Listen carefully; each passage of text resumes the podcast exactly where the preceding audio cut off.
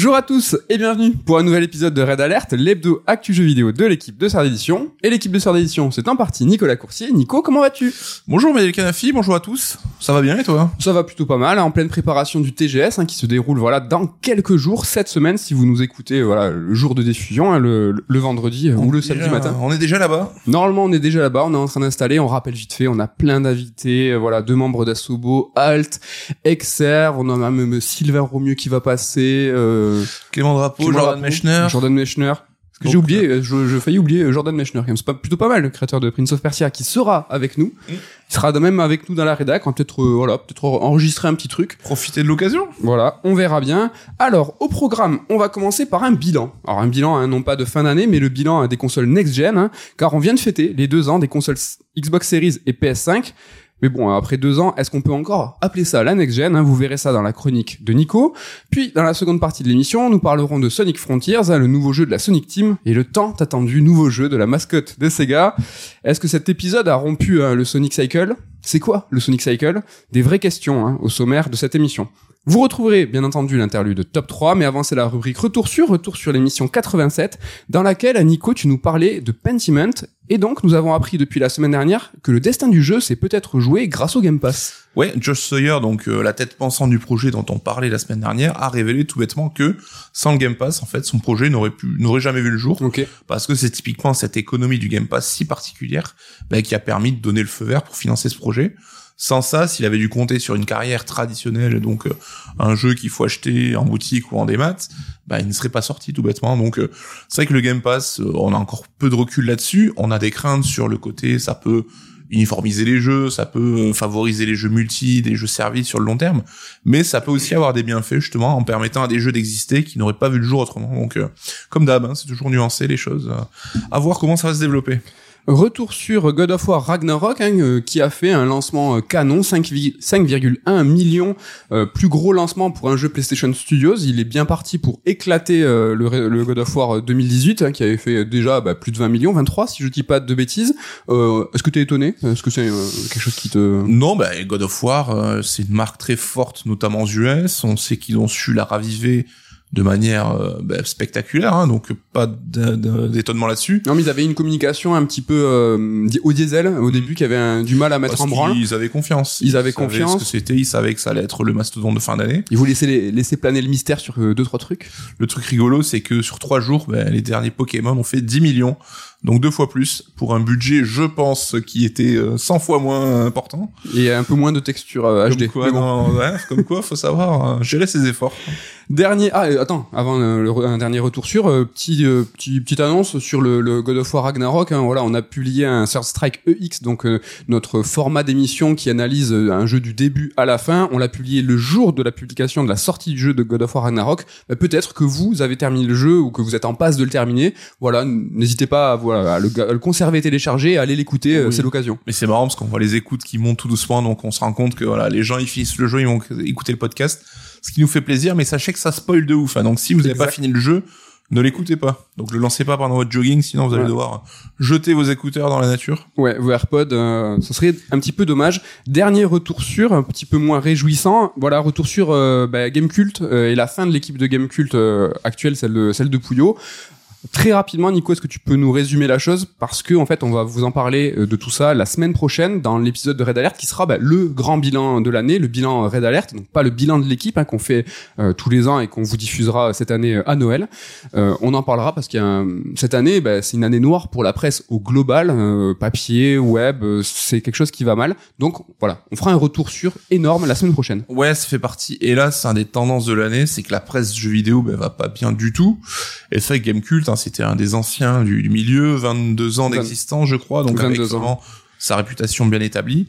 Et comme souvent, hein, des rachats, des jeux de rachat où tu te retrouves avec un nouveau propriétaire qui n'a pas euh, ni les mêmes envies, ni les mêmes euh, la même ligne éditoriale que toi. Donc euh, les journalistes ont pu profiter d'une clause particulière de, de contrat pour quitter la rédac. On vous détaillera tout ça aussi. Et voilà, et on a vu que bah, ce qui semblait être fait correctement, même si c'était triste, hein, bah, c'est en train de partir un peu en autre boudin. Donc, on développera ça la semaine prochaine. Quoi. Ok, voilà. Bon ben voilà, c'est un petit peu plus triste. On leur passe euh, voilà nos bons sentiments et bon courage à tous. Tout à fait. Nico, à toi pour la première chronique, un, un anniversaire, une bonne nouvelle peut-être. Oui, tu sais pas. que je suis le roi des le anniversaires roi. dans Red Alert, donc deux ans de next gen déjà, j'ai envie de dire.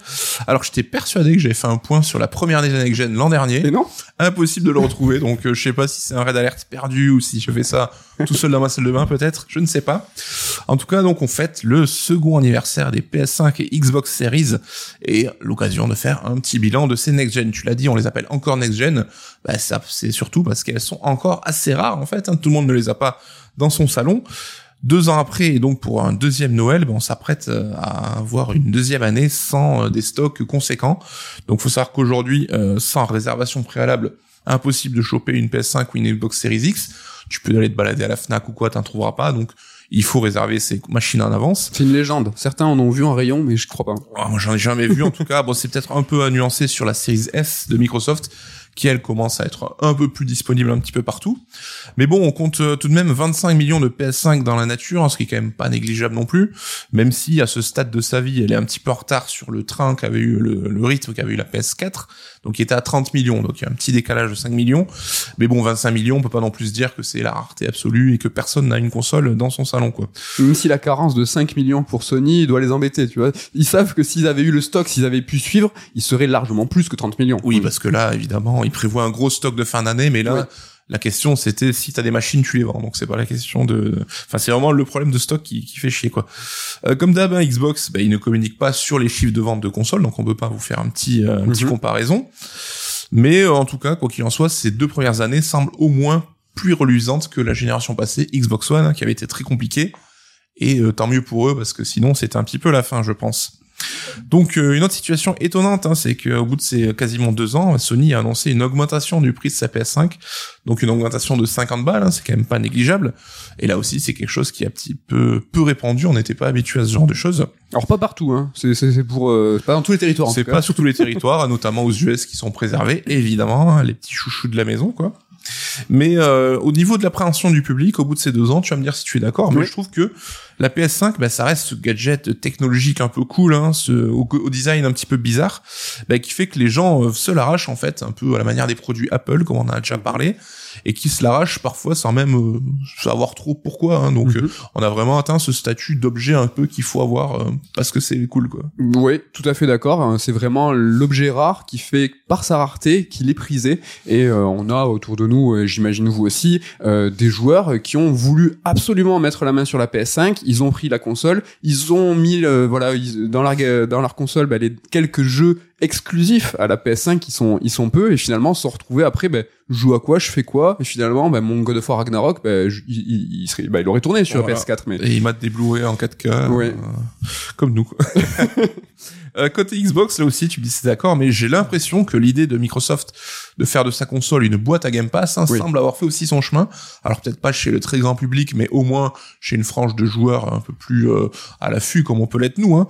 Et euh, certains n'hésitent pas, par exemple, à investir sur une Series S hein, qui est plus modeste technologiquement, mais qui est beaucoup moins chère du coup pour en faire cette sorte de console d'appoint, cette console euh, pour jouer aux jeux indés du Game Pass et tout comme on pourrait avoir une Switch comme un peu une deuxième vague Oui. à côté de sa console principale. Et juste pour info, hein, pour le pendant le Black Friday, la console était même chopable à 230 balles. ah ouais Par exemple, sur le site de la Fnac, pour 230 euros, pour avoir une Series S. oh les bons tips dans le Red Alert Sachant que voilà, maintenant Microsoft, ben, tu sais que tu peux aussi étendre ton expérience, tu pourras jouer sur PC. On a par exemple Ken à la Reda qui à midi joue sur son téléphone avec le cloud sur sa console, machin. toujours un petit peu impressionnant quand même. Je suis là, ah ouais, c'est stylé.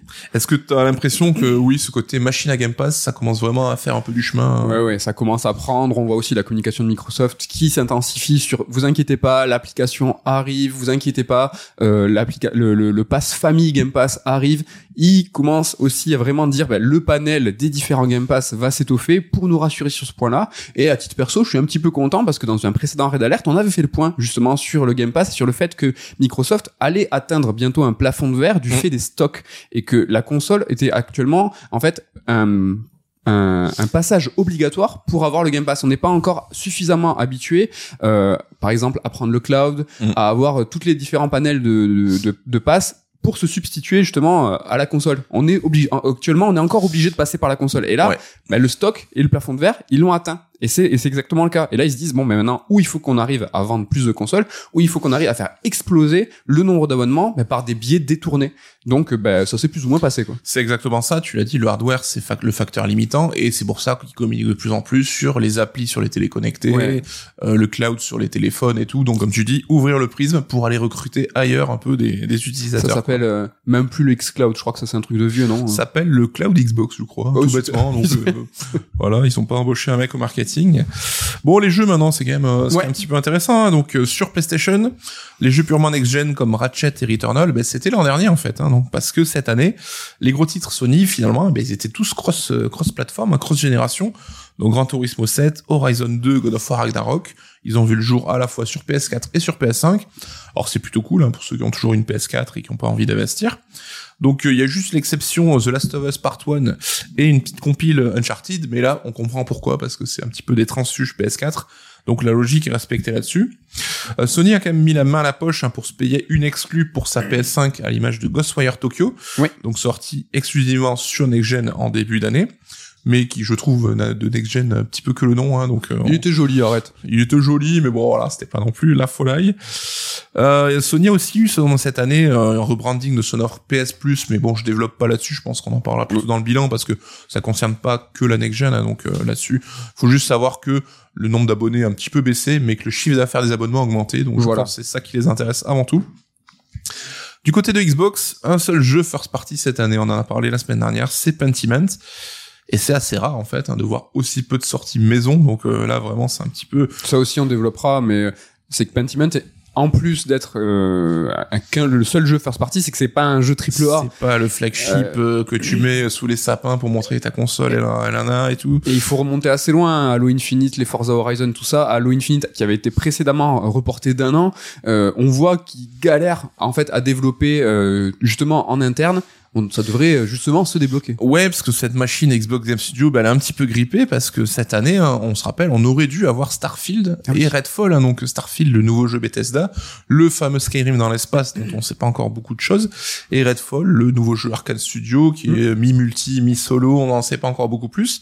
Mais voilà, ça aurait dû être les deux stars de fin d'année, mais il faudra attendre un petit peu l'année prochaine. Du coup, bah, Microsoft, pareil que Sony, excusez-moi, se sont payés leur gros jeu de fin d'année avec Tale Requiem. Alors Tale, hein, qui est dispo partout, donc c'est pas une exclue, mais il était au moins dispo dans le Game Pass Day One sur Xbox, qui est quelque chose de plutôt cool pour ceux qui étaient abonnés. Il y a eu le retour de Deathloop aussi. Qui, est, euh, qui était aussi une exclue euh, Sony qui Ouais. est arrivé dans le giron euh, Microsoft normal parce que c'est un studio propriétaire mais vrai. il a fallu attendre euh, une petite année quoi Et tu fais bien de le dire, parce que toi c'est un jeu qui t'avait grave plu, donc euh, si vous avez une Xbox, vous savez que vous avez un super jeu à faire là-dessus. excellent En tout cas, ben, la guerre, un petit peu, la confrontation entre ces deux euh, constructeurs, elle s'est jouée pas mal finalement sur le terrain des exclus, les exclus indés, que chacun se sont arrachés mutuellement à coups de dollars. Donc chez Sony, on a par exemple eu Sifu, hein, donc euh, développé par les Français de Slowclap, qui est vachement cool. Et surtout, ben, Stray, en fait, hein, le jeu d'Annapurna, euh, qui euh, franchement c'est le joli coup de l'année on va dire parce que c'est un jeu bah, qui se retrouve nommé au Game Awards dans le potentiel GOTY c'est un jeu nous qui nous a plu bon qu'on aurait peut-être pas mis aussi haut dans Ouais. notre euh, notre bilan de l'année mais qui est quand même voilà c'est un jeu qui a fait sensation quoi. Des Montpelliérains. Non ça fait plaisir. Et ça c'est vraiment le côté nez creux. Alors j'en ai absolument aucune idée mais est-ce que Chouchou donc Shuei Yoshida là il a quelque chose à voir là-dedans? Parce que lui maintenant il a été déporté sur le côté indé des jeux Sony. Ouais. est-ce que là vraiment c'est pas le début du flair du mec bon qui va dire non non c'est sûr là il faut investir il faut le mettre en avant?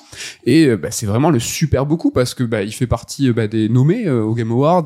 Euh, un jeu qui a fait vraiment parler de lui qui s'est bien vendu. Il était dispo quand même PlayStation Plus Day One. Ouais. ce, qui a, ce qui a aidé mais tu l'as évoqué c'est justement une exclue euh, un On va dire qui a vraiment fait parler d'elle quoi Ouais. Et du côté de Microsoft, là aussi, on a eu gros un Game Pass plein à craquer tout au long de l'année avec beaucoup de jeux indés et des jeux super cool, hein. Tunic, Immortality, enfin, moi, c'est deux jeux que j'ai dans mon top 3 de l'année. On a eu du Somerville, bon, qui m'a un peu moins plu, mais qui était dispo aussi. Euh, Scorn, Citizen Sleeper, c'est des jeux qu'on a en général même traités dans l'année parce que c'est des titres euh, importants. Donc là-dessus, vraiment, enfin, c'était une belle année pour avoir le Game Pass. Mais là encore, hein, du côté de Sony comme de Microsoft, on parle vraiment pas d'exclus next-gen. Hein. C'est des jeux qui étaient euh, dispo à cheval sur les générations. En ce qui concerne ces exclus justement purement next-gen, bah, fallait regarder plutôt du côté des tiers pour euh, des jeux next-gen only. Donc on a parlé de Plague Tale qui pour le coup je trouve vraiment magnifique, hein, le Requiem. Et on a aussi Gotham Knights, donc qui est sorti C'est vrai. exclu next gen, hein, qui finalement, bah, lui aussi n'est pas super next gen.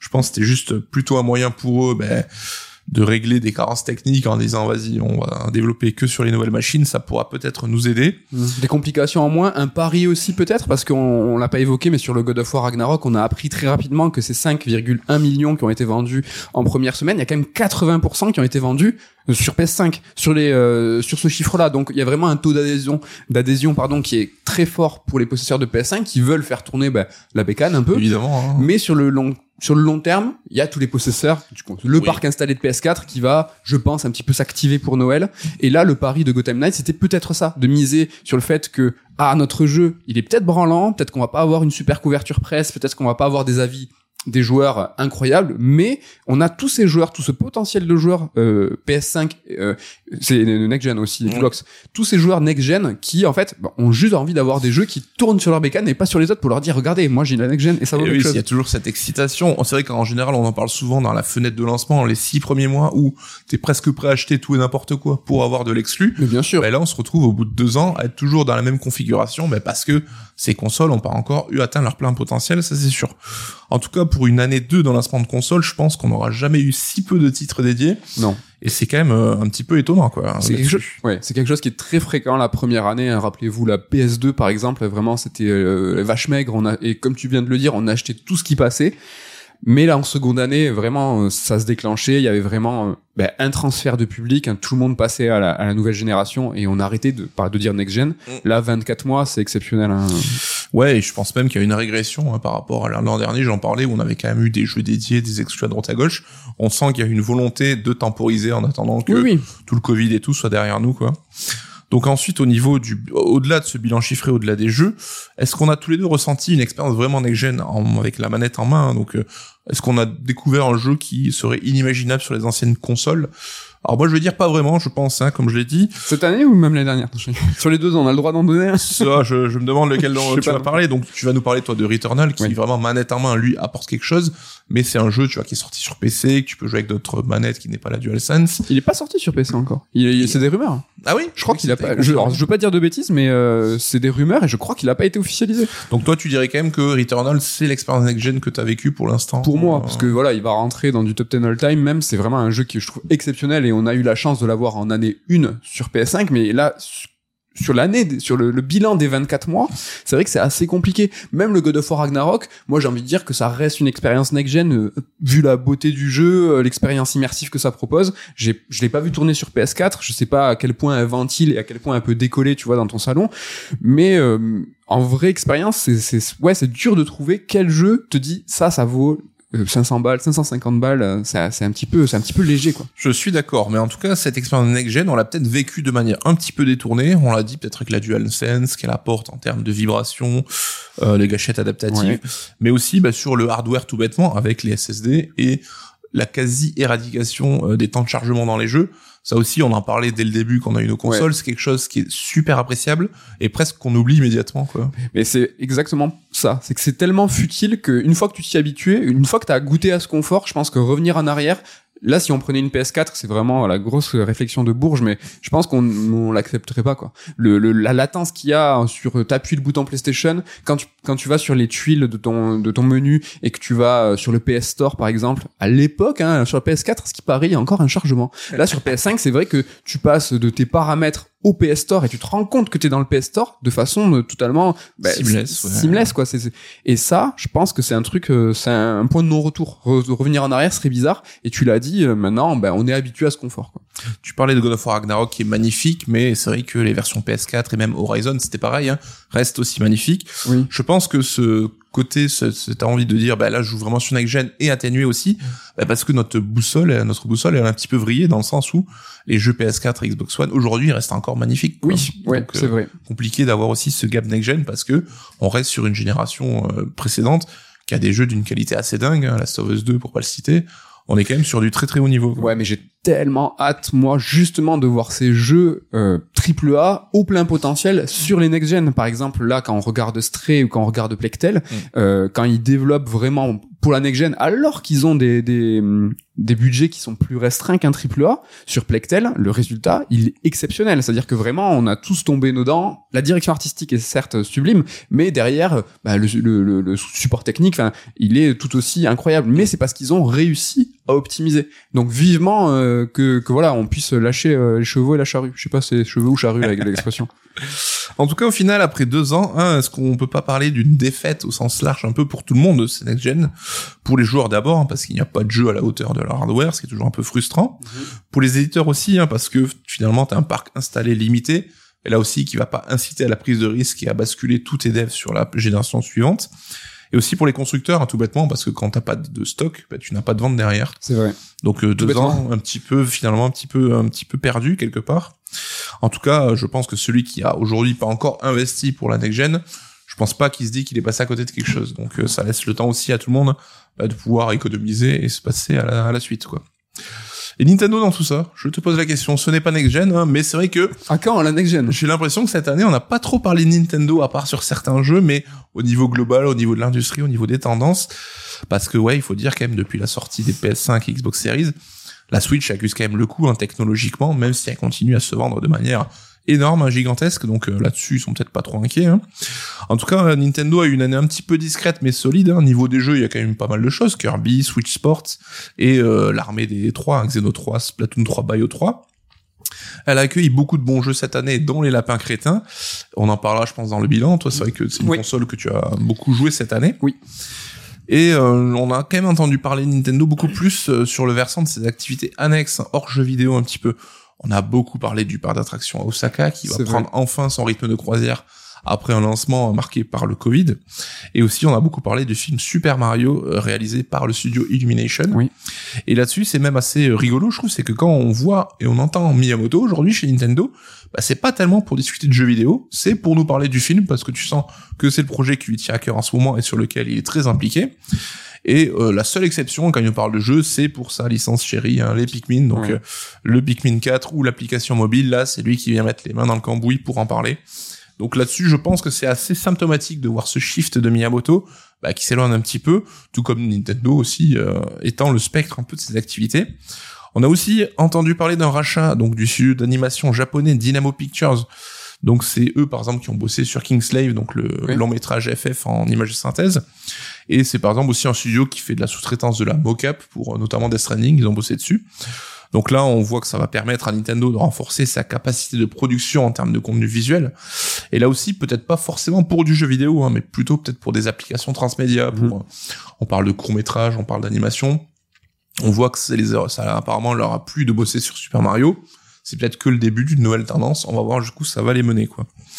Donc euh, côté jeu vidéo, je l'ai dit, c'est un petit peu discret, mais bon là, nul doute que l'an prochain, avec l'arrivée de Zelda, ça devrait changer quand même. Discret médiatiquement, hein, parce que vraiment tu l'as tu l'as évoqué, mais au long cours, euh, la Switch c'est c'est un sans faute parce que c'est des jeux exceptionnels pour tous les publics. Après c'est vrai que ça a pas fait euh, remue, euh, tu vois, ça a pas remué les, les, les médias, mais c'est vraiment euh, quelque chose qui est très solide. Quoi. Oui, puis comme on l'a dit, c'est que nous, notre attention était un peu focalisée sur la next-gen, parce Oui. qu'on voulait avoir ce frisson de la nouveauté, et que peut-être qu'on a détourné la tête de la Switch, qui avait quand même une année super solide Oui, là-dessus, oui. quoi. Ça, encore une fois, rendez-vous la semaine prochaine dans le bilan euh, Red Alert de l'année. Mais euh, voilà, Switch, console de l'année, euh, à n'en pas douter, euh, en tout cas pour moi. Ouais, attention quand même avec ce petit warning, on le voit tous Pokémon, hein, le jeu qui a été mal développé, qui a des bugs et tout. Alors certes, le jeu est pas au niveau de ce que la Switch peut proposer, hein, faut pas non plus dire que tout est à la faute de la Switch, mais niveau performance technologique, là je pense qu'il va être euh, commence à être urgent de penser à la suite. On va voir euh, quand est-ce qu'ils vont se réveiller là-dessus. En tout cas, bah, 2023, est-ce que ça va marquer enfin le véritable démarrage de la next-gen après deux années marquées, c'est vrai, il faut le dire, par le Covid et les difficultés d'approvisionnement global, là-dessus, on peut pas leur en vouloir, c'est vraiment le contexte extérieur qui a joué. Oui. Et on peut sans doute imaginer que l'an prochain, on va peut-être avoir aussi l'arrivée de versions slim des consoles. Oui. C'est vrai que la génération précédente, ça arrivait trois ans après le lancement. Donc là, si ça arrive en fin d'année prochaine, ça serait normal. hein. C'est vrai que même si on peut trouver ça rapide finalement. Mm. C'est comme ça que ça se passe. Ouais. En tout cas, la- l'arrivée de consoles Slim, moi j'y crois parce que rien que pour des questions d'encombrement, on sait que la PS5 elle est mastoc, donc quand tu la mets dans des cartons et qu'il faut la transporter par bateau, ça demande beaucoup de plus de place, donc beaucoup plus d'argent. Les magasins aussi, la place dans les magasins. Exactement. Mais pour ce qui est des modèles pro et des modèles plus plus, là je pense que c'est pas encore pour tout de suite parce que on l'a dit, on n'a pas encore exploité le potentiel des consoles actuelles. Non. Ça serait con de passer à des versions euh, boostées derrière. Donc quoi qu'il en soit, on va voir ce que ça donne pour l'an prochain. Je m'étais planté. Moi, j'avais, je pensais que les Slim allaient arriver fin 2022. Justement, que ça allait, euh, toute, toute la conjoncture allait accélérer les choses. Ouais. Finalement, on sera peut-être sur le 3 ans euh, plutôt classique. quoi. En tout cas, 2023, parce qu'on attend, c'est les jeux. hein, Et vu le planning qui se profile, je pense qu'on sera pas déçu. On n'est pas encore dans le full next-gen. On a par exemple le Dead Space les remake qui sera lui full next-gen, mais Mm. un jeu comme RE4 remake, lui, bah, il sera encore cross-gen. Donc, euh, on est peut-être encore dans les six prochains mois sur cette période de transition, avant euh, effectivement peut-être de lâcher la charrue et de passer en full next-gen. Et 2023, enfin, est-ce que ça sera le lancement de la machine Xbox Game Studios à fond les ballons? Bah, On espère, ça serait cool. On espère, on serait cool. La transition euh, est vraiment parfaite, mais juste peut-être euh, une question pour toi. Euh, est-ce que du coup le bilan euh, des deux ans, alors, peut-être hors Nintendo, mais est-ce que c'est pas vraiment le bilan, le grand passage au numérique euh, alors, tu l'as évoqué dans une précédente chronique sur les biais qu'on avait, euh, tout le marché PC est évidemment depuis longtemps passé au, au numérique. Mais nous, euh, petits consoleux, est-ce que cette next gen, c'est au moins le succès euh, vraiment de la consommation grâce au Covid aussi de la consommation des jeux en numérique. Les éditeurs et constructeurs sont ravis parce que voilà bah, tout le retail donc tous les magasins bah, sont un peu moins euh, utiles. Mm. donc eux ils font plus de marge parce qu'ils sont en direct avec le, le- le- les joueurs avec les consommateurs. Qu'est-ce que t'en penses? Est-ce qu'on est sur ce passage là Carrément, Pour et je pense que ça dépasse même le cas de la next gen, c'est qu'on voit que même Nintendo s'est associé avec euh, Dena, avec qui ils ont déjà bossé sur les applications mobiles de leurs jeux, pour faciliter leur développement sur tout ce qui est numérique. Donc Oui. on voit que même chez eux, ça s'active. Le Switch s'est fait, le Switch sans mauvais jeu de mots. On sait que sur, euh, je crois qu'ils ont sorti des stats, on est sur quasiment, je crois, 40% de, de jeux en démat sur Oui. console Nintendo. Ce qui est énorme, hein, quand on revient un petit peu en arrière et qu'on remet dans le contexte. Sur PS5, Xbox Series, c'est même au-delà, on a dépassé la moitié. Donc euh, là-dessus, c'est vraiment le sens de l'histoire, on l'a déjà dit plusieurs fois, mais le Covid n'a fait qu'accélérer la démarche, quoi. Tu parlais de Microsoft. Espérons que les, Microsoft, les Xbox Game Studios euh, nous euh, dévoilent et nous proposent enfin des jeux, des jeux qu'on attend et des jeux AAA. Ça tombe bien parce que c'est le sujet de notre top 3. C'est l'heure du top 3, de l'interlude top 3 qui s'intéresse cette semaine aux Xbox Game Studios, donc les studios first party de Microsoft, qui sont au nombre de 23. Voilà, on va faire un petit peu dans ces 23, 23 studios, quels sont ben, voilà, nos, nos petits chouchous, euh, ceux pour lesquels on espère qu'ils vont en développer euh, dès l'année prochaine, etc., etc. Il y a besoin de plus euh, Ça m'a paru très clair. Allez, ben donc c'est parti pour le top 3 des Xbox Game Studios. Nico, ton top 3. Alors mon numéro 3, c'est un pari sur l'avenir, en fait. Ah. C'est le studio Compulsion Games, Ok, qui a bossé ben, sur We Happy Few et sur Contrast avant ça. d'accord. Donc deux jeux qui m'ont pas spécialement intéressé, deux jeux qui n'ont pas spécialement fait euh, des étincelles en termes de critique, mais c'est un jeu, je pense, qui a un potentiel qui, libéré par euh, la thune de Microsoft, pourrait peut-être passer un stade euh, supérieur, un palier supérieur. Qu'on- Euh, We Happy Few, on avait vu, c'est un jeu qui avait fait un peu parler de lui en amont parce qu'il dévoilait une, ima une euh, Imagerie un peu Bioshock. Ouais. un peu Bioshock, voilà, avec ce côté, enfin, qui a l'air d'avoir une ambiance super, et quand on a vu que c'était un roguelite, on avait tous été un petit peu déçus. Ouais. Mais voilà, on sait qu'ils savent faire des jeux avec des DA réussis, qui peuvent créer une ambiance. Bah, si ils se servent de ça et de l'argent de Microsoft pour faire un vrai gros jeu solo euh, super intéressant et tout, justement un truc à la Bioshock, ça pourrait être cool, quoi. Paris de Microsoft, euh, Paris de Nico aussi. Mon top 3, c'est The Coalition, en fait. Euh, et euh, comme je vais à Max Trichet, hein, évidemment, comme un petit peu The Coalition et aussi 343 Industries, parce que je les mets un petit peu dans le même lot. C'est deux studios qui ont eu pour tâche de produire des jeux de lé- de- d'une IP, d'une franchise de légende après des grands studios. Donc The Coalition, ils, euh, ils ont fait suite du coup à, à tout ce qui était euh, Epic euh, pour Gears of War et 343. Ils ont fait suite à Bungie pour la suite de euh, bah, la suite de, de Halo. Coalition, moi j'ai je fais partie de ceux qui, qui aiment bien ce qu'ils ont fait avec euh, Gears 4, avec Gears 5, et surtout avec Gears Tactics. Moi, j'ai vraiment aimé. 343, bon, ils galèrent, mais voilà, c'est deux studios qui ont vraiment beaucoup de pression et une lourde tâche sur les épaules. 343, c'est un studio qui a été fait justement pour gérer la marque Halo, les jeux, mais aussi tout le reste. Mm. Euh, The Coalition, euh, c'est un, studio qui date, hein, donc euh, au début qui a fait un jeu Facebook, après qui a été le studio Xbox Montréal et qui a été après renommé en Coalition, euh, où il y a eu des transfuges justement euh, des producteurs. Donc Cliff Blesinski était parti, mais c'était Ri- Rich, je sais plus quoi, qui était lui est reparti chez jeu Coali- Coalition pour justement gérer tout ce qui était Gears. Voilà, un petit peu ces deux studios pour lesquels, bah, voilà, j'ai bien aimé les jeux, mais euh, c'est du soutien en plus. Ouais, ce serait cool de les voir chacun sur une nouvelle licence à eux, tu vois, qui puissent dévoiler leur projet personnel un petit peu plutôt que d'être toujours dans les pompes des, de Ah, ceux qui les ont précédés. ça, je pense que c'est presque impossible. C'est qu'ils ont été, ils ont été créés, fondés euh, et construits pour ça. Donc, euh, Coalition, a priori, ça, ils auraient peut-être un truc euh, dans les cartons. Donc, Ça serait génial. 343, par contre, ça paraît plus compliqué. Hein, Ok. vu déjà que euh, ils essaient de rattraper un peu euh, ce qui s'est passé sur le lancement de Halo. Ils commencent justement à abandonner euh, toutes les velléités qu'ils ont eues en disant bah finalement ça on arrête, ça on arrête, le mode forge, quoi, le mode quoi, je sais pas. Bon voilà, Coalition 343 pour mon top 3. Quel est ton top 2 Top 2, sans trop de surprise, un rare. Quoi? Rare. Évidemment, donc on n'est plus sur le rare qui nous a fait rêver, mais on a tous constaté qu'il y avait un petit regain quand même euh, à travers euh, leur jeu de pirate dont j'oublie le nom et Sea of Thieves. Sea of Thieves exactement.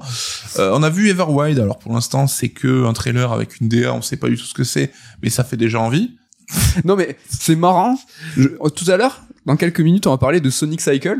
J'ai l'impression qu'il y a un rare cycle parce que là, on s'est tous Everwild, moi le premier, hein, Oui. on s'est tous chauffés, mais Alors je qu'il y a même pas de jeu qui il y a, il y a se chauffer de quoi Tu vois, on sait pas. Même eux, on a, on a su, on a, on a su qu'ils avaient rebooté le projet.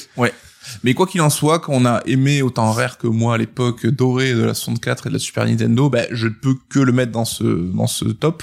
Il aurait été numéro 1 il y a, il y a 15 ans. Aujourd'hui, il est numéro 2. Donc, euh, à lui de retrouver un peu la, la magie qu'il savait, euh, qu'il savait générer, quoi. Oui, mais les gens qui étaient chez Rare aujourd'hui euh, font les ukulele et tu, tu les soutiens pas, donc c'est pas, c'est pas cool. Je les ai soutenus, je les ai même backés sur Kickstarter. Ah, c'est bon, t'as baqué, tu as fait ton taf. Mon top 2, c'est Turn 10. Et je triche, hein, je vais parler aussi de, là, putain, mais le mec! euh, de Playground. Alors, faire des top 5 sinon, hein. Ouais, Euh, bah, ça serait un peu trop long. et puis, c'est comment je ferais parce que je vais tricher. Si on fait un top ça 5, je vais faire un top 10. Non, Turn 10, bon, voilà, c'est le développeur des Forza Motorsport, le versant euh, sportif sérieux simu.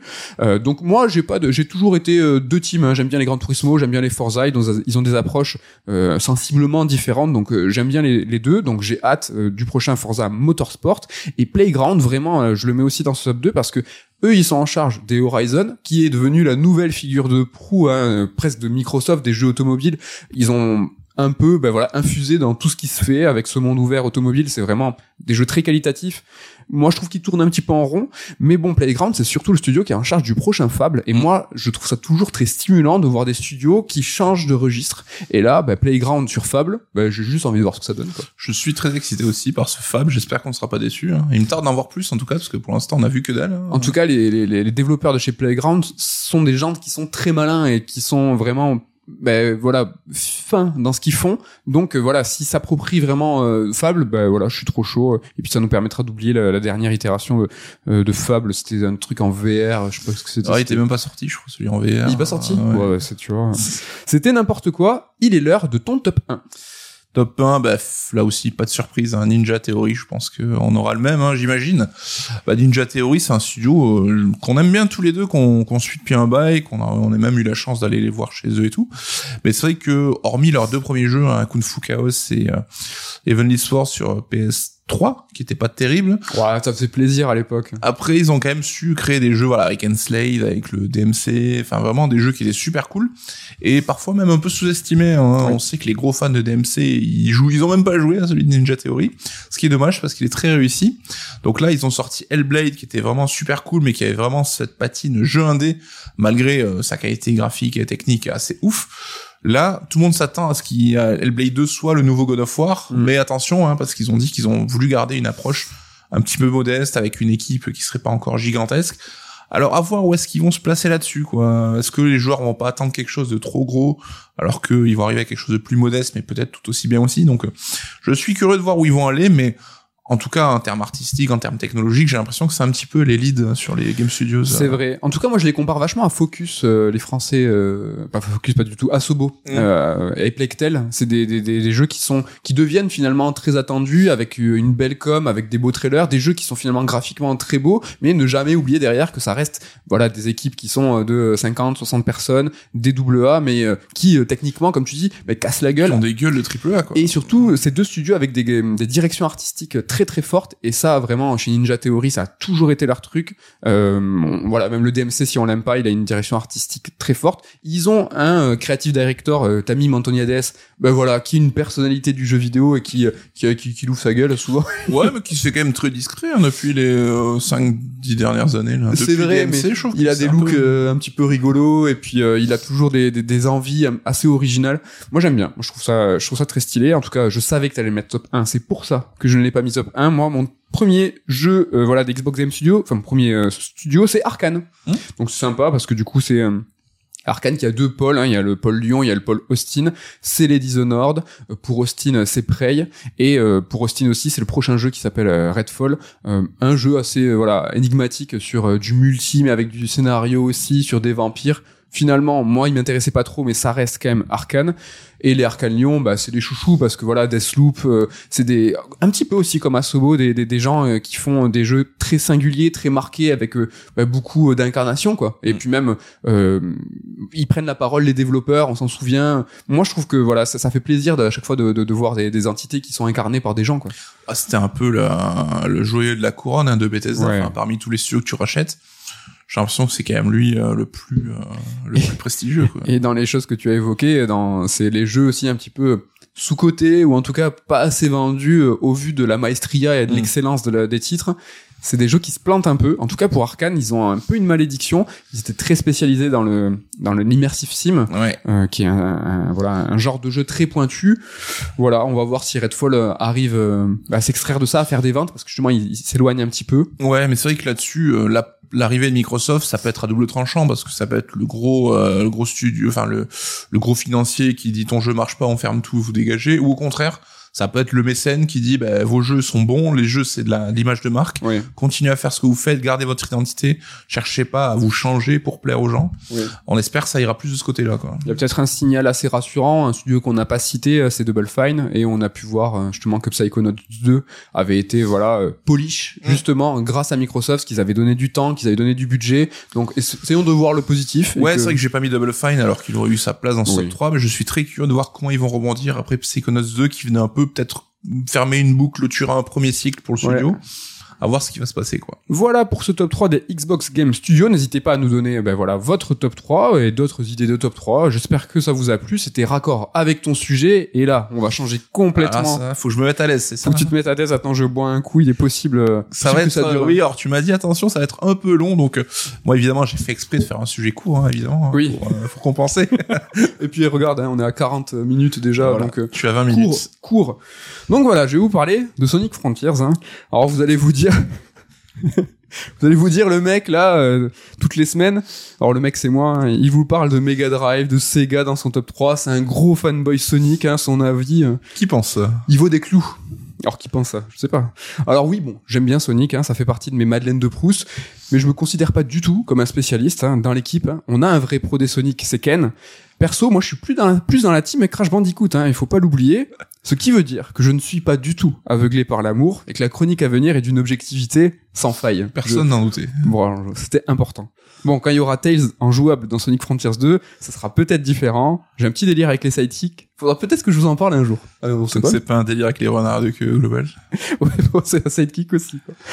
Alors, on va commencer avec une grande question. Hein. Le Sonic Cycle, c'est quoi? Alors, il y a plusieurs écoles et théories. hein. Je vais donc vous donner mon, interprétation.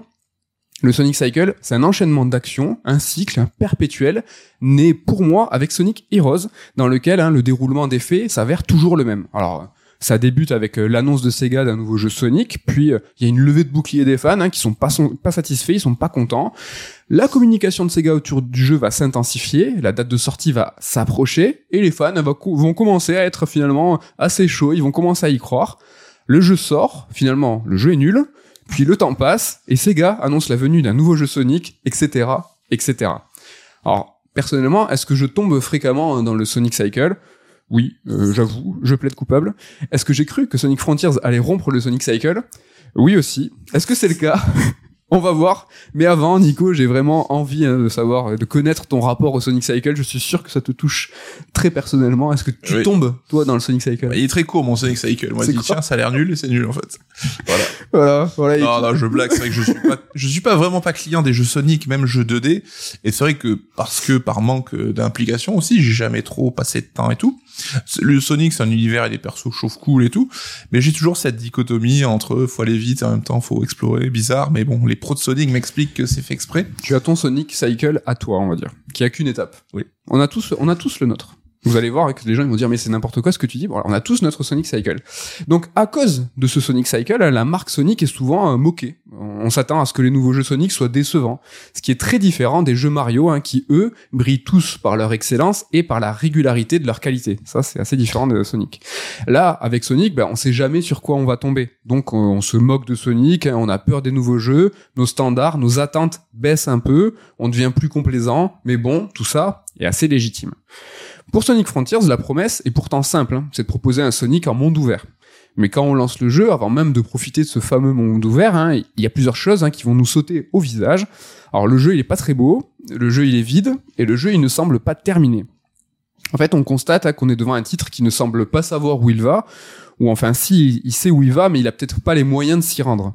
Et euh, en, fait, on va y voir un petit peu avant la sortie ce qui s'est passé. En amont, on était assez circonspect, tu vois, de tous les trailers de Sonic Frontiers. Clairement, on s'est demandé hein, s'il n'y avait pas eu un souci, car ça res- ressemblait beaucoup à une vertical slice. Alors une vertical slice, c'est une version jouable du jeu en développement hein, qui va montrer de façon condensée bah, ce qui est euh, les différents aspects du jeu à venir. Et donc ça ressemblait à une vertical slice à Sonic Frontiers, ou du moins ça ressemblait à une version qui était assez vieille du jeu. Et c'était un petit peu euh, inquiétant. Mais au final, le jeu, bah, il est vraiment euh, tel qu'il nous a été montré. La musique, euh, elle est atmosphérique. Le premier niveau ressemble à l'Islande. Alors, c'est pas de Death Stranding hein, que je vous parle, c'est bien de Sonic Frontiers. Et c'est marrant parce que avant la sortie de Death Stranding, bah, on savait pas non plus ce qu'allait être le jeu. Autre point commun cette fois avec un jeu français, et après, vous inquiétez pas, j'arrête avec la com, mais le nombre de trailers a été très important pour Sonic Frontiers. Des trailers sortis avant, mais aussi après la sortie du jeu, ce qui est un petit peu plus rare. Et plus rare encore, ces trailers euh, post-launch sont là pour nous expliquer le principe du jeu. Ces vidéos s'appellent les Sonic Speed Strats, et c'est une série de vidéos explicatives. Et ça, c'est quand même pas commun. Et perso, ça m'a vraiment fait penser à la sortie et à la communication de Deathloop, un jeu qui était excellent, mais qui a vraiment fait peiner à, enfin, qui a peiné à nous faire comprendre euh, son principe. Toujours un petit peu inquiétant, ça, de voir euh, qui. Oui, si tu dis que si les mecs doivent communiquer pour expliquer le jeu a posteriori, c'est pas forcément très bon signe, mais ça peut être aussi une démarche d'accompagnement, de pédagogie, donc euh, c'est plutôt sympa. Pourtant, le principe de Sonic Frontiers, ben, il est simple. C'est Sonic en monde ouvert. Voilà, vous avez compris.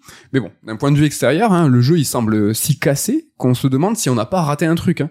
Et dès les premières minutes main, on constate que l'inertie du perso, ben, elle est pas très bonne, que c'est pas très agréable, que tu sens pas le poids du corps du personnage, que le perso il va se stopper net hein, si t'arrêtes d'avancer.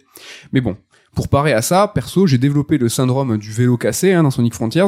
C'est une théorie perso que j'ai dont j'ai parlé ici pour Xeno 3. En fait, hein, si tu commences à apprendre à faire du vélo sur un vélo cassé, tu vas trouver qu'il y a quelque chose qui cloche, mais finalement, bah, tu vas t'y faire.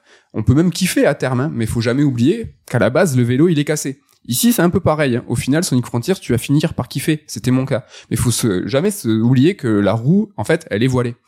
Mais dans les choses cassées, il y a pas que ça. Il y a d'autres trucs. Il y a aussi euh, le scénario Sonic Frontiers. Mais bon, est-ce que c'est finalement important? Dans un jeu Mario, les scénarios sont tout le temps nuls, tout le monde s'en fiche, et c'est normal. Dans Sonic Frontiers, le scénario est nul, mais je trouve que c'est pas grave non plus. C'est un petit peu plus gênant hein, quand t'entends la VF qui est à mon sens vraiment catastrophique. J'ai pas joué en VO, Ken m'a dit que c'était plutôt correct. Mais bon, t'as un, un petit mot à dire sur les scénarios ou t'es plutôt ok? Non, je suis d'accord avec toi, c'est on s'en fout. Ouais. Alors toujours dans les trucs cassés, il y a les graphismes. hein. Alors ok, je vous l'ai dit, le jeu il est pas beau, il a liase, mais surtout il y a du popping, donc c'est même plus du clipping, hein, c'est du popping qui est de qui est de l'espace en fait. Il y a des éléments qui apparaissent à l'écran quand tu t'en approches. Franchement, c'est pas ouf quand t'es sur PS5. hein. Dans les trucs pas ouf, hein, il y a aussi certains effets. hein. Par exemple, le shader de la pluie, le- l'effet de la pluie. Alors celui-là, il est euh, scandaleux. C'est moche, mais genre t'as jamais vu ça. À se demander pourquoi ils ont laissé cet effet que tu vois dès la première scène du jeu, il y a l'effet de la pluie. Franchement, c'est à se demander si le jeu il est terminé. Et ces questions que j'ai évoquées tout à l'heure, hein, est-ce que Sonic Frontiers est terminé? Est-ce que Sonic Frontiers sait pas où il va? Il manque de direction? Ou est-ce qu'il manque de moyens pour mener à bien ses ambitions? En fait, toutes ces questions, bah, on peut y répondre par une autre question. Est-ce que Sonic Frontiers est un jeu sans argent? Alors oui et non. Oui, le jeu manque de budget, clairement. Mais non, c'est pas un jeu sans argent. Au vu du développement, 5 ans, et du résultat, on sent vraiment que le jeu a eu un développement compliqué. Le jeu, il est branlant. Un développement de 5 ans qui aboutit à ça, bah, c'est chelou. Moi, j'imagine que Sega a dû mettre le haut là en disant aux, gars de la, de la Sonic Team, désolé Coco, mais il va falloir arrêter les frais. Xco, bien joué. Oui, oui, pour ceux qui ont joué à Sonic Frontiers. Ça. 5 ans, ça commence à être un temps de développement qui est sérieux. Chaque mois qui passe, c'est des millions qui sont dépensés. Dans une prochaine chronique, on parlera du, du Manmon. Ça, c'est une façon simple de comprendre que comment les millions sont dépensés dans, dans un développement. Un développement de 5 ans d'une centaine de personnes, c'est pas un petit développement. Une centaine de personnes pour la Sonic Team, hein, c'est en interne. Tu comptes même pas le pic de développeurs euh, qui, qui, qui, est- qui est connu en fait pour euh, l'augmentation des, des employés au niveau du pic et tous les externes et tous les sous-traitants. Et Sonic Frontiers, soyons, je suis, je suis d'accord avec ça. C'est pas God of War Ragnarok, hein, c'est pas un triple A de Noël, mais c'est un jeu qui a coûté de l'argent, car il a duré dans le temps, un temps qui a peut-être été écourté par Sega, voyant que le jeu, bah en fait finalement, il aboutit pas. Et en fait, ce qui est choquant, en revanche, c'est que ce traitement soit appliqué à la licence Sonic. Sonic, c'est la franchise qui vend le plus, la plus rentable pour Sega. Dans le dernier rapport financier, celui qui a été dévoilé en fin octobre, Sega a donné un gros chiffre. 1,5 milliard. La série des Sonic, tout jeu confondu, s'est vendu à 1,5 milliard. Alors ça comprend aussi les free-to-play, hein, donc ça veut pas dire grand-chose, Oui. mais quand même, Sonic, ça pèse énormément. En comparaison, jamais, jamais Nintendo aurait laissé faire ça. Jamais il n'aurait laissé sortir un jeu dans cet état. Si le jeu n'est pas carré, ça sort pas. Enfin, un Mario, un Zelda pas parfait, ça sort pas. Merci Pokémon Écarlate et Violet euh, de me venir éclater mon argument. Juste à temps. vu dans vu dans lequel dans lequel il est sorti mais bon. Même si Pokémon c'est pas que Nintendo Pokémon c'est aussi enfin c'est surtout la Pokémon Company. Nintendo c'est un tiers de la société avec Game Freak le studio et Creatures. Donc c'est une société euh, d'édition de jouets et de jeux affiliés à Nintendo Nintendo n'a pas la main euh, sur ça. Néanmoins, ce qu'on constate, c'est que Sega et Nintendo ne traitent pas leurs mascottes de la même manière. C'est un peu ça la vraie différence. Nico, comment tu vois ça La différence de traitement entre ben, Mario, enfin Nintendo qui fait en sorte que les Mario, les Zelda, c'est carré, on n'y touche pas. Sega, ben bon, même même 5 ans et même s'ils ont mis des millions et même s'ils ont écourté parce qu'ils ont vu que c'était la galère, ben, ça sort quoi. Ouais, mais c'est au-delà même de la question des mascottes, c'est que Nintendo a cette capacité à ne pas euh, bâcler ses jeux en général. Après, on aime ou on n'aime pas, mais c'est leur façon de voir les choses. Et c'est vrai que c'est dur de comparer avec le reste parce que c'est plutôt Nintendo l'anomalie finalement. Donc euh, ces gars, bah, ils font un peu comme tout le monde, c'est-à-dire que quand t'as atteint un point de non-retour, ton jeu il doit sortir parce que il faut faire rentrer de l'argent et que tu peux plus euh, développer éternellement quoi. Donc Oui. Là, par exemple, j'imagine, mais on, on- on pense, on sait que le développement de Breath of the Wild 2, Tears of the Kingdom, euh, a un développement de temps long. On sait pas s'il galère, mais en tout cas, moi, je suis quasiment sûr que quand il sortira, il sera nickel. Mhm. Et Nintendo prendra le temps qu'il faut pour sortir le, le ce Zelda-là. Le Sonic Frontiers, ça a mis 5 ans, je le rappelle. C'est long, 5 ans de développement pour un, pour un jeu. Ben, il est finalement sorti. C'est ça la- la- le, le changement. Enfin, le, la Ouais, différence, ouais, mais c'est vrai que Nintendo, ils savent qu'ils vendent des jeux, mais aussi des marques, de l'image de marque, ils vendent un univers, ils vendent des personnages. Qu'est-ce que ça veut dire ça? Est-ce que l'image de Sonic est un petit peu? Mais bon, c'est pas c'est pas inintéressant. Bon, Sonic Frontiers clairement, c'est pas une vertical slice hein, mais c'est pas non plus le jeu le plus peaufiné qu'il soit hein. C'est un jeu qui manque euh, de polish, si je puis dire. Alors pourquoi je dis que c'est pas un jeu terminé? En fait, le jeu il se déroule dans des grands espaces ouverts. Et nous, on est avec notre petit Sonic, hein, on trace de petites épreuves en petites épreuves, on navigue le plus souvent sur des rails, et là, franchement, tout fonctionne super bien. Mais vraiment, hein, je pèse pas mes mots. La construction de ces grandes zones, l'aménagement des épreuves et leur interconnexion avec les rails, c'est brillant. C'est brillant, mais il manque un truc. En fait, quand un studio design un niveau, bah, c'est appelé en gros hein, le level design. Et c'est un mot fourre-tout hein, qui va comprendre plusieurs corps de métier. Il y a d'abord les, les, euh, les level euh, builders, euh, ou level designer, en fait, eux, ils vont modeler le niveau, leur topographie, et tout ça, c'est avec des blocs, des blocs gris sans texture euh, moche. Et après, il y a les levels euh, architectes ou les levels artistes qui vont arriver et qui vont imaginer comment ces blocs gris vont être remplacés. C'est eux qui vont imaginer les décors avec l'aide hein, des concept artistes. Bah, dans Sonic Frontiers, les level builders, bah, c'est des génies. Je le répète, hein, vraiment, c'est brillant.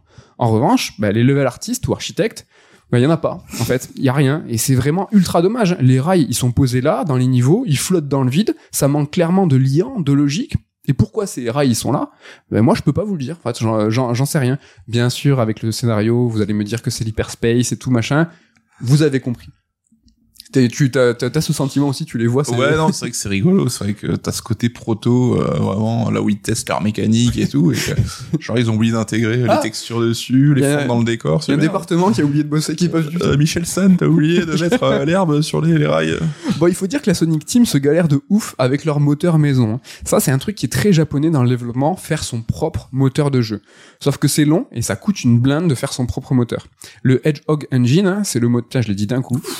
C'est le moteur de Sonic Frontiers. Mais je pense, perso, hein, qu'il faut arrêter avec ce moteur et faire un petit peu comme tout le monde et prendre Unreal, par exemple, il y en a d'autres, comme euh, Square Enix, par exemple, qui l'a fait, et bénéficier contre des, royalties, évidemment, d'un savoir et d'un support qui est énorme. Chez Sega, c'est le cas. Le Ryoga Gotoku Studio a stoppé le Dragon, Engine. Ils sont passés sur Unreal. Ils vont passer sur Unreal, Unreal 5. Capcom, eux, pour rester dans le Jap, mais sortir de Sega, bah, eux, ils persistent et signent avec leur RE Engine, qui est plutôt efficace. Comme quoi, moi, je trouve que la, la culture nippone et les moteurs de jeu en interne, bah, je trouve que ça a encore la dent dure. Avoir un moteur maison, ça peut aussi expliquer le temps de développement et la galère hein, qu'a connu la Sonic Team. Nico, qu'est-ce que t'en penses, toi, de cette culture au Japon? C'est quelque chose qu'on qu'on sait, hein, ils, ils aiment développer leur propre moteur. euh. Ouais, mais c'est vrai que c'est vraiment le pur cas de euh, les pros et les, les contre, quoi. C'est Mhm. que faire un moteur, comme dire tu en ouais, il y, a, il y a des contraintes, mais ça peut avoir d'énormes avantages. Au premier rang desquels, c'est que tu partages pas le gâteau financier, effectivement. Mais on sait que voilà, les gros Naughty Dog, euh, même euh, Ubisoft et tout, ils ont leurs outils internes parce que c'est comme ça que t'apprends à bosser, que tu les peaufines et tout. Mais euh, oui, euh, effectivement, il y en a d'autres qui sont passés à l'Unreal, Namco aussi, euh, quasiment tout. On sait. Exactement, il y a eu une restriction, pas une restriction, une crainte euh, plutôt, pardon. euh, c'est pour tout ce qui est- tout ce qui est support et documentation, qui est évidemment en anglais pour l'Unreal. Et c'est vrai que ben voilà, euh, les Japs, euh, ils parlent anglais évidemment, mais il y a toujours, ils sont aussi euh, un petit peu renfermés sur eux-mêmes et ils ont un petit peu du mal d'aller vers cette, cette documentation. Ouais, mais c'est vrai que les choses ont pas mal évolué là-dessus. C'est vrai que le départ avec l'Unreal Engine a été très chaotique sur Oui. la génération PS3 360. Là, on voit qu'il y a quand même eu beaucoup de de- d'avancées. Ça avance. communique beaucoup Ouais. mieux. Enfin, comme on l'a dit, quand on voit la gueule de Dragon Ball Fighters sous Unreal Engine, tu te dis mais le moteur, il peut faire tout. il est super versatile et, et ça arrive à avoir la patte d'un jeu Jap sans aucun problème. Quoi. Oui. Donc, euh, En tout cas, hein, pour ce qui est de la Sonic Team, quand je dis qu'il faut arrêter, c'est qu'il semblerait qu'il Oui, galère. quand il y a des, quand ça marche, ça marche, tu vois. Tu l'as dit, Capcom, ça, c'est un moteur super qui bosse bien, qui peut être là aussi développer plusieurs genres de jeux. Mais effectivement, quand c'est compliqué, qu'il y a Voilà. des galères, bon là, faut peut-être euh, arrêter quoi. Square Enix, voilà, euh, est passé euh, sur l'Unreal hein, et FF7 Remake plutôt euh, plutôt pas dégueu. Carrément. Et le, le prochain Rebirth donc euh, passera sur Unreal 5. Ce qui n'a pas aidé aussi Sonic Frontier, c'est que c'est un jeu qui est sorti sur PS4, PS5, les One, les Series, PC et Switch. Alors ça, mais là, l'argument, les deux, la Switch, tu, Je- tu vas aller là-dessus ou pas? Non, Ah, vais pas. bon, dans c'est ce toi, qui vas là. Ça reste entre Là, c'est parce toi. que- Là, j'ai rien fait moi. Je dis quelque chose? Non, je dis rien. Je dis juste que ça n'a pas aidé de sortir sur toutes ces plateformes en même temps. Oui, mais ça, c'est une décision de management qui est mauvaise. Voilà, on, en restera là. C'est c'est sensible. bon, on va parler plus de game design du jeu. L'évolution pour un jeu Sonic, c'était évidemment bah, le monde ouvert. hein. Quand je parlais tout à l'heure du Sonic Cycle, il est bon de préciser qu'il ne touche que les Sonic en 3D. Ceux en 2D, franchement, ça va. Les épisodes, des épisodes Advance au Mania, ça s'est toujours bien passé. Et Sonic 4 n'existe pas, je le rappelle. Alors, dans la vie d'une grande saga, il y a toujours des grandes étapes, des passages obligatoires. Et le passage à la 3D, ça en est une. On a vu, en revanche, que bah, la 3D, ça n'a pas toujours réussi à Sonic. Et le passage au monde ouvert, bah, c'est une autre étape importante hein, d'une grande saga, d'une grande série. C'est une transition tout à fait, tout aussi significative que le passage à, 3 à la 3D. On l'a vécu avec Zelda, Ocarina of Time pour la 3D, Breath of the Wild pour le monde ouvert. On l'a vécu avec Mario, Mario 64 pour la 3D, Mario Odyssey pour le monde ouvert. Même si, même si Mario, c'est plus des zones ouvertes qu'un grand monde ouvert. Et ça tombe bien parce que c'est aussi le cas de Sonic Frontiers. Et pour les devs hein, et son game director euh, Morio Kishimoto, c'est un jeu en zone ouverte et non en monde ouvert. Nuance, c'est très important. Et si je vous parle de Morio Kishimoto, c'est pas pour faire du name dropping, c'est juste pour vous dire que Morio, je trouve que ça ressemble vachement à Mario en fait. Et que C'est vrai, je pense qu'on atteint là le, le highlight. euh, de la, de la chronique. Exactement. Du coup, on se pose la question, le principe de zone ouverte de Mario Odyssey et de Sonic Frontiers est comparable, là, donc Sonic a encore copié un super l'originalité, merci. Mais du coup, ce- avec ce Sonic Frontiers, est-ce que ça marche en remplaçant les héros? Parce que les zones de Sonic Frontiers, c'est des grandes zones, et on l'a expliqué, hein, l'architecture est esthétiquement brute, c'est mo- moche, mais la construction, elle est très complexe. Du coup, est-ce que si on switch les héros, ça marche?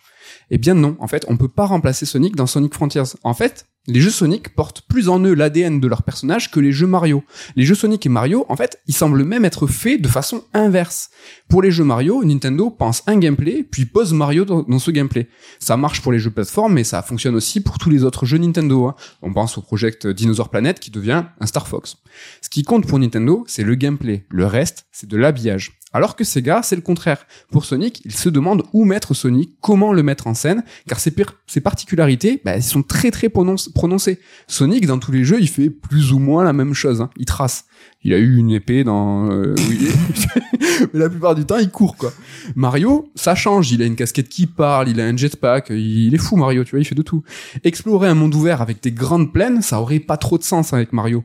Aller vite, courir, bah, ça le définit pas, Mario. Lui, c'est sauter. Alors que Sonic, lui, bah, c'est carrément son truc d'aller vite. Et avec Frontiers, la Sonic Team a super bien adapté et compris les contraintes d'un Sonic en monde ouvert, ou du moins en zone ouverte. Et ça, c'est vraiment très très bien et il faut le souligner. Mm. Donc le monde de Sonic Frontiers, il est fait en... enfin, il y a cinq grands mondes, avec un petit twist, twist pour le, le- le cinquième monde. Et en fait, c'est une c'est- chaque, chaque monde est fait de grandes zones avec plein de petites activités et plusieurs petits niveaux façon euh, Sonic de l'époque. Mais la chose qui est importante, c'est que ce Sonic Frontiers n'a absolument rien à voir avec Breath of the Wild. Rien. Breath of the Wild, c'est avant tout un monde systémique. C'est un univers avec ses règles, des règles qui interagissent et qui peuvent même donner un petit peu un gameplay émergent, donc prévu, ah, non prévu par les développeurs. Tandis que Sonic Frontiers, tu peux rien faire qui n'a pas été prévu par les développeurs. hein.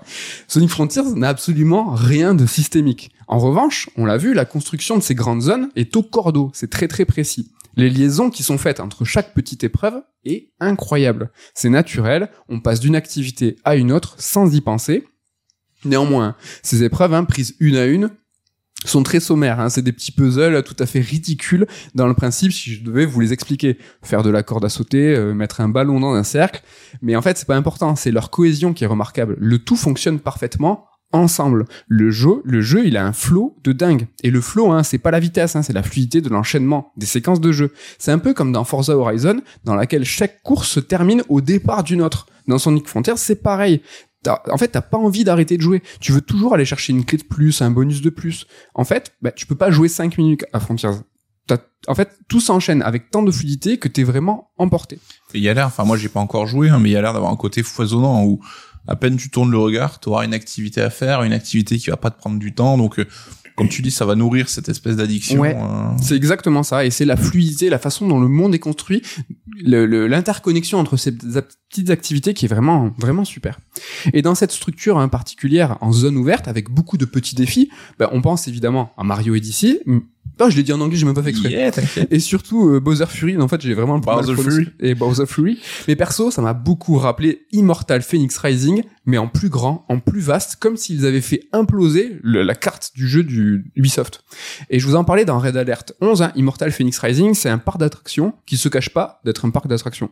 Et dans ce parc d'attractions qui est Sonic Frontiers, bah, les combats s'inscrivent plutôt très très bien. Ils sont pas si mal, ils sont sympas, variés, plutôt impressionnants.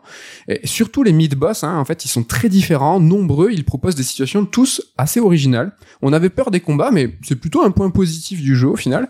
Et les gros boss, en revanche, hein, ceux en mode supersonique, sont un peu moins bons, je trouve, ils sont même un petit peu ratés. Donc la structure de ce Sonic Frontiers est excellente, elle se démarque des autres jeux Sonic et elle est adaptée aux héros. Et c'est quand la Sonic Team cherche les singularités de sa mascotte qu'elle est performante. En revanche, quand elle cherche à faire comme les autres, les autres jeux, bah, ça tombe à plat. Et hélas, ça arrive assez souvent. Fron- Frontiers se rate complètement quand il veut singer les autres jeux. Par exemple, Sonic possède un arbre de compétences. Alors franchement, on se demande pourquoi. À la moitié du jeu, tout le monde aura complété euh, cet arbre et donc tout le monde aura exactement les mêmes compétences. À mon sens, c'est complètement inutile un arbre de compétences dans lequel on ne fait aucun choix. Alors c'est vrai, c'est plus simple hein, pour les devs que de distribuer les compétences au compte-goutte, au fil de l'aventure, et ainsi maîtriser les rythmes, c'est sûr. Et ça fait bien, je trouve, d'avoir un arbre de compétences dans un monde ouvert. Mais dans Frontiers, je trouve que ça sert à rien, et pire, ça dessert le jeu. Mais est-ce qu'on est sur l'arbre de compétences qui t'offre des nouveaux mouvements, des nouvelles aptitudes, ou c'est genre tiens, tu auras 5% plus rapide, tiens, tu auras 2,3% de, de, dégâts en plus, enfin, des trucs un peu futiles, quoi. Tu fais bien d'en parler, c'est exactement ça. Cet arbre de compétences est cool pour une chose, c'est qu'il offre vraiment des nouvelles compétences, des nouveaux trucs, justement, souvent pour les, pour le combat, ça c'est chouette. Pour les, les, arbres de compétences qui rajoutent des stats et, qui sont à la marge, c'est tout nul. C'est pas le cas, mais Sonic fait autre chose. Donc, mmh. euh, donc en plus de cet arbre de compétences, euh, qui lorgne vite fait de loin vers le RPG, il y a aussi tout un délire de monter en niveau. C'est presque ce que, ce que tu viens d'évoquer. On peut monter notre Sonic jusqu'au niveau 99 en force, en défense, en vitesse et en santé. Alors la santé, c'est les anneaux. Encore une fois, pour moi, ça marche pas du tout. Pas du tout. On sent aucune montée en puissance car on grimpe des niveaux de 5 en 5 ou de 10 en 10, euh, c'est un, un, exemple. Et en jeu, bah, c'est quand même à la marge la différence entre le niveau 32 et le niveau 35. Juste par quel biais ça augmente l'expérience? Enfin, C'est de l'expérience quand tu tues les ennemis ou c'est des ressources Il faut, euh, c'est des ressources. Il faut, il faut collecter des trucs qui sont même pas alors là j'allais même pas l'évoquer je rentrerai pas dans le détail c'est que ces ressources ne sont même pas en fait euh, limitées, c'est-à-dire qu'elles sont quasiment à l'infini pour chacun, donc il suffit que. Ouais, donc tu peux se lever de ouf. Tu euh, peux, Comme tu dis, si la différence est pas bah, spectaculaire. Je pense qu'il y a un vrai niveau. Il y a des vidéos comparatives qui existent sur YouTube sur la vitesse où c'est vraiment ridicule. En force euh, et en défense, ça peut être visible. Si par exemple tu prends ton personnage niveau 10 et niveau 70, oui, tu tapes plus fort et tu encaisses mieux. Mais euh, en jeu, quand vraiment ton évolution elle est graduelle, excuse-moi, mais du niveau 20 au niveau 24, bah, tu le sens pas du tout si on joue normalement sans vouloir poncer euh, le gain de d'XP entre guillemets, est-ce qu'on va quand même augmenter de niveau ou c'est un truc qui est à la marge Non non, tu vas naturellement parce que tu vas tu vas naturellement récolter les trucs qui te font qui te font monter en niveau. Et donc du coup euh, cette euh, c'est cette montée en niveau, tout ça, tous ces stats, c'est un peu comme les niveaux hyperspace. Donc c'est des petits niveaux euh, façon vieux Sonic. Alors vieux Sonic qui sont 2D ou 3D. Perso, moi je suis pas 100% convaincu par leur introduction dans Frontiers. Ben, le truc, c'est que dans Frontiers, tout fait un petit peu patchwork, tu vois. Donc ça choque pas du tout. Mais ces petits niveaux sont surtout là pour la nostalgie, pour convaincre les vieux, pour leur dire, eh venez, c'est quand même un petit peu comme avant. Et je trouve que c'est dommage. Parce que Frontiers, c'est une nouvelle proposition. C'est l'avenir. Les niveaux hyperspace, hein, ça propose aussi des petites bulles d'air, tu vois. Et pour le rythme du jeu, c'est très intéressant. Mais le souci, c'est que la maniabilité euh, reste la même dans les zones ouvertes que dans les niveaux hyperspace, qu'ils soient en 3D ou aussi en 2D. Et ça, ben, ça marche, ça marche pas du tout. Je trouve que c'est encore un indice qui fait que, ben, on, voit que ça, ça a été pas très très bien implémenté. Alors à cause de quoi? Ben, Moteur, temps, idée de dernière minute, ça, je le sais pas. Mais mmh. c'est encore un indice qui fait que tu dis, Franchement, ça a été galère. Ouais, c'est vrai que j'en avais parlé avec Ken de ça. Il me disait qu'apparemment, ils avaient été prévus de longue date dans la conception. Donc, c'est pas un truc qui est, qui est tout, qu'ils ont rajouté en catastrophe. Mais c'est vrai que ça sonne presque comme euh, l'aveu de se dire, vite, faut plaire aux fans de la vieille heure, la, de l'ancienne gloire, quoi. Oui. Et il faut rajouter ça d'une manière ou d'une autre au chausse-pied. C'est dommage parce que dans la com, ils ont même pas insisté, tu vois. Euh, ils auraient pu faire un truc vraiment putassier en montrant les niveaux hyperspace en disant bah regardez vous allez vivre euh, des vieux euh, des, vieux niveaux de Sonic euh, un petit peu nouvelle façon. Mais c'est des reminders. Mais même pas. C'est pour ça que c'est dommage. Mais toi en tant que fan quand t'arrives dans ce niveau les bah, la musique démarre et tout t'as pas ce petit frisson quand même de te dire je suis à la maison c'est vrai j'ai trouvé ça cool. Et il y a vraiment des niveaux hyperspace qui sont nombre de 30 au total donc c'est quand même assez conséquent.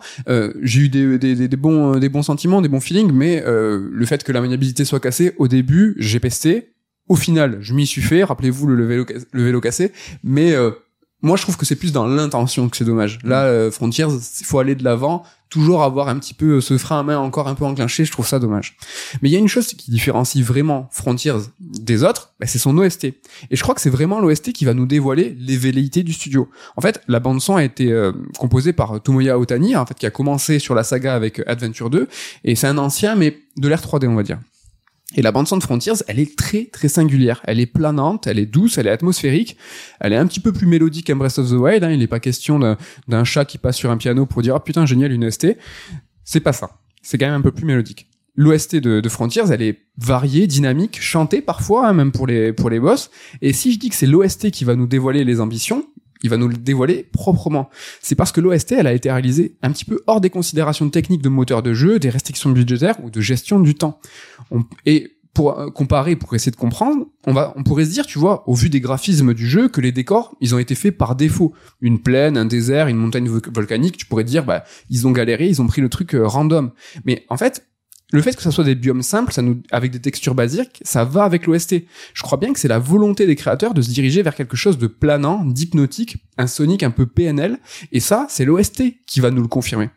En fait, ça on le sait, il a dit en interview, Otani, il a composé, il a composé en premier lieu la musique de la première zone avec pour mots-clés mystère, tristesse et désolation. Et ambiance. non mais ça triche pas niveau de notre intention et ça se démarque vraiment de ce qu'est Sonic.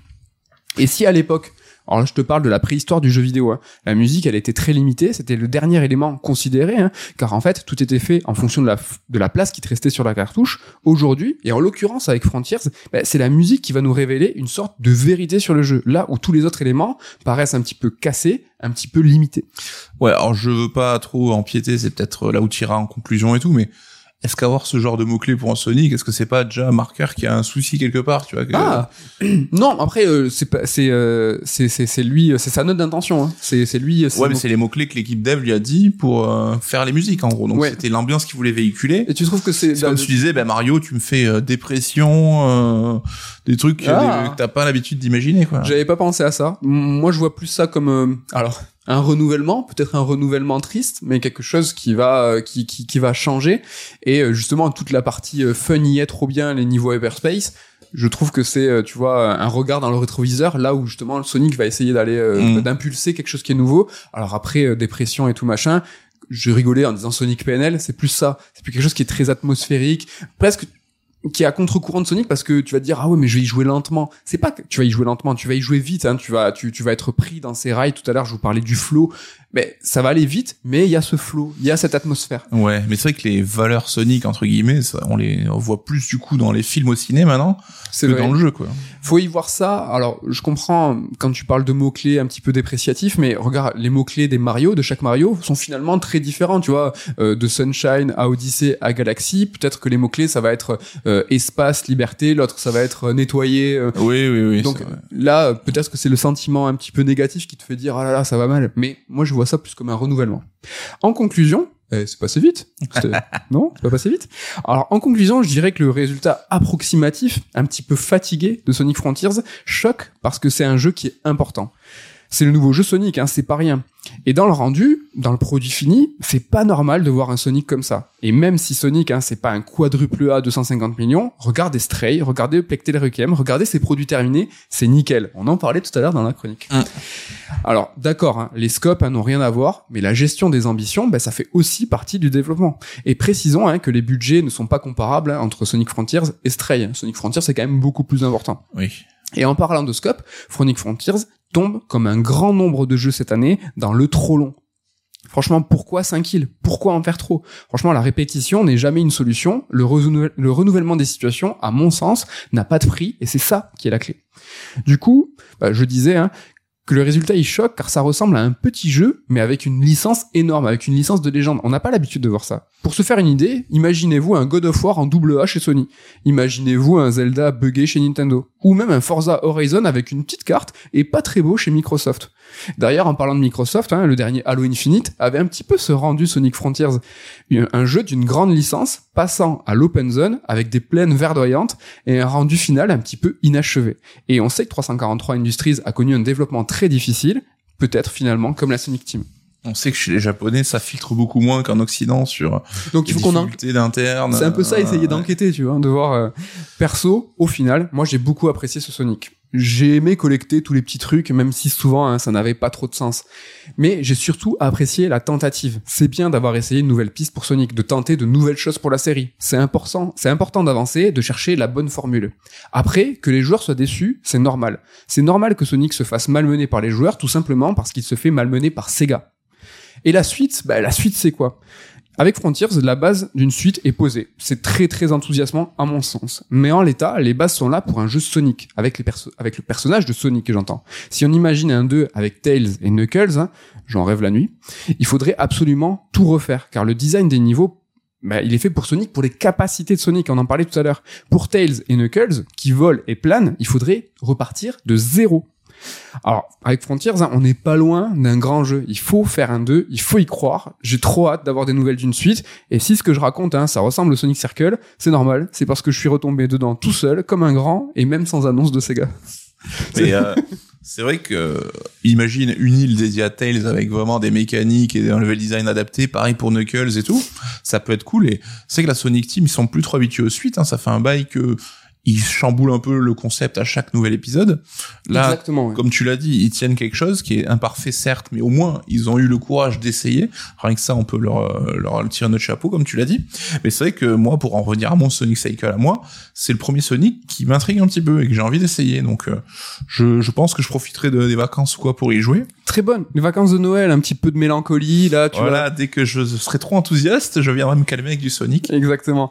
Je vais terminer cette chronique avec euh, ben voilà une petite annonce. Euh, notre Je Ken, vends une voiture. hein. Je vois une voiture, une 300, euh, 205 GTI.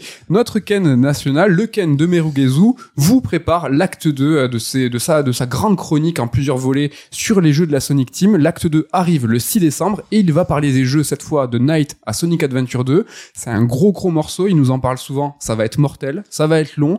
Ça arrive le 6 décembre et franchement, ben, ratez pas le coche, allez voir euh, la vidéo. Ouais, puis en attendant, vous pouvez voir celle, la première vidéo en fait, hein, donc euh, qui est super bien faite aussi. Donc euh, Ne ratez pas ça, si vous êtes fan de Sonic, c'est l'immanquable.